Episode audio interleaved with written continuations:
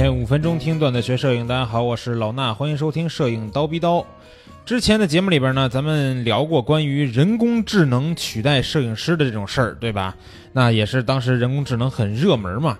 但是现在啊，我发现人工智能没有取代摄影师啊，摄影师却被一些别的摄影师取代了，怎么回事呢？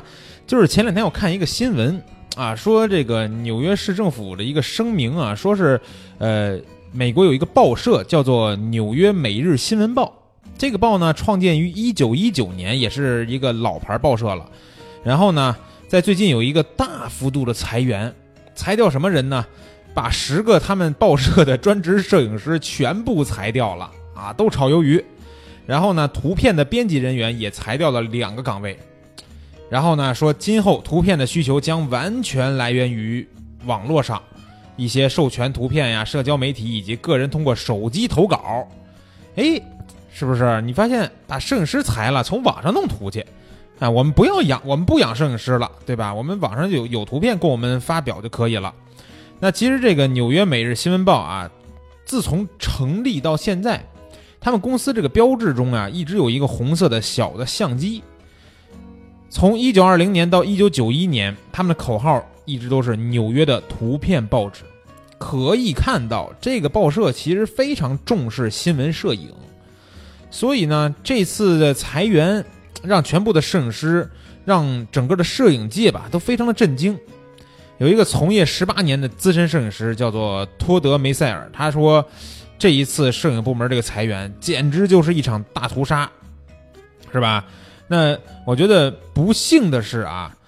对于摄影记者来说，纽约每日新闻这个照片裁员，只是各大媒体一系列裁员中的最新的一个而已，明白吧？在过去的几年时间里边，有不少这种呃报社呀之类的都会把这个摄影师裁掉，比如说有芝加哥太阳日报啊，CNN 听说过吧？然后包括体育画报，很多这种媒体，尤其是纸媒。他们都把自己的这些摄影记者给淘汰掉了啊，我们就不用了。所以说这是为什么呢？这是因为他们有别的地方拿图了，对不对？不然的话，我没有报没有图片，我怎么报道？那图片的来源是哪儿呢？就像人家说的，线上什么呀？图片库啊，对不对？你比如说拿中国来说，视觉中国是一个图片库。之前我也讲过，他们分创意类和新闻编辑类，对吧？创意类呢，就是大家看到那些好看的图片；那新闻编辑类就是一些新闻事件的报道。在中国的新闻编辑类的图片呢，我觉得这个图片库的成熟程度还不如像美国那些地方，啊，像欧洲和美国那边的图片库，如果是在新闻报道这类的图片里边，应该是会有更丰富的内容，包括有很多战争题材的图片也会在里边上传。那上传这些图片的人呢，一般都是一些不是受聘于哪个报者的当报社的，为什么呢？因为比如说我是呃。我是新华社的一个摄影记者，那我拍的图片就仅供我新华社用，对吧？我不能让别人用。所以呢，如果不是新华社的一个记者，你就发现你的图片发上去以后，那各大媒体，如果你拍的 OK 啊，如果拍的 OK，事件报道 OK，那各大媒体会争抢你这个照片，而且呢，还会以一个价格去购买你这照片的一个使用的这么一个使用权，对吧？那你就发现你其实并不是仅仅的供职于某一个报社了。啊，我的照片发上去以后，我的照片可能会出现在新华社、路透社，或者是像呃《每日新闻邮报》啊，或者是纽约每日新闻啊这些各种各样的报纸上。那这是一个广开的这么一个路子呀，对吧？大家都知道，别把篮篮，别把鸡蛋都放到一个篮子里边。那你现在鸡蛋都散到各个篮子里边了，这不是一个好事吗？所以更多的人就愿意去拍摄这种新闻图片，然后发布到图片库里边，供报社媒体去挑选、去购买。这样的话。报社发现，哎，这网上我可以挑到更多更好的这种图片，对吧？就咱不说更好吧，最起码不会次于我现在雇的这几个摄影师。那我还要这些摄影师干嘛？对吧？还还给他们发工资，他们拍出来照片啊，也就是每天的这个事件拍这么几张。那我其实每天去网上我去搜索这照片，我买一个使用权，我报道就行了嘛。所以这就是。呃，职业摄影师被一些不能说是非职业吧，被一些没有供职于某家报社的摄影师给取代了。那其实像这样的事件，我觉得也是可以有其他的方面的联想。你比如说体育报道，对吧？体育报道的话，嗯，呃，摄影师会在场边拿一些长枪大炮去拍图片，但是现在体育赛场，尤其大家看这个篮球和足球这个两大球类，他们赛场当中都有非常多的高清摄像机，对不对？你看，尤其是足球和篮球，会有很多那种超级的慢动作，而且是四 K 画质的那种慢动作，会被现场就录下来，而且进行回放。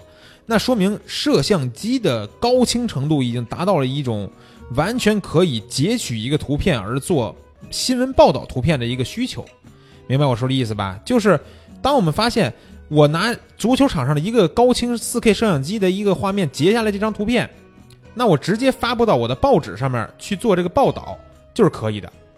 那这时候还要这些体育摄影记者干嘛用呢？对不对？这时候，摄像机很有可能就会把体育摄影记者给去掉了，给代替掉了。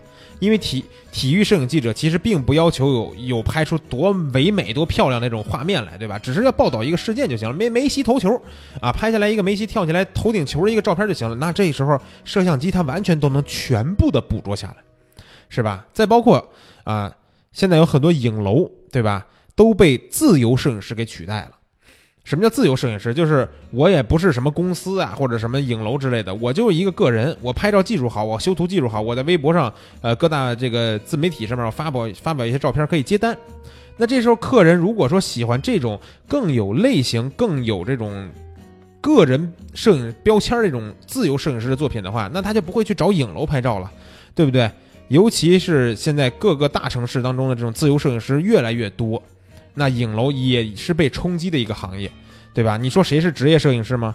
影楼的那些摄影师应该算是职业摄影师吧？自由摄影师他顶多算是一个可能不太愁钱花的这么一个一类人群而已，啊，所以说职业和非职业中间没有那么多的界定，但是职业好像慢慢的都在被一些大众化的这种呃范畴的一些人给代替，这也是因为现在全民摄影时代嘛，大家拍照技术、修图技术都好了。对吧？因为我之前也看了解到，我有一些之前的课程的同学，学完课程以后，在自己当地也都开始接客片拍摄了。那他们对当地的影楼也是一定的冲击呀，对不对？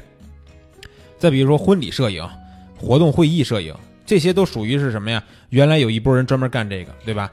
但是呢，也是一波一波的这个老人被刚入门的一些这个兼职摄影师占领。那这里边现在拍摄婚礼啊，拍摄会议啊，我们也讲婚礼的课，对吧？讲完也告诉他怎么去接单。那当你去进入这个半只脚踏入这个行业的时候，你其实是一个兼职摄影师，你只是靠周末的时间怎么着怎么着，你并不是职业摄影师，对吧？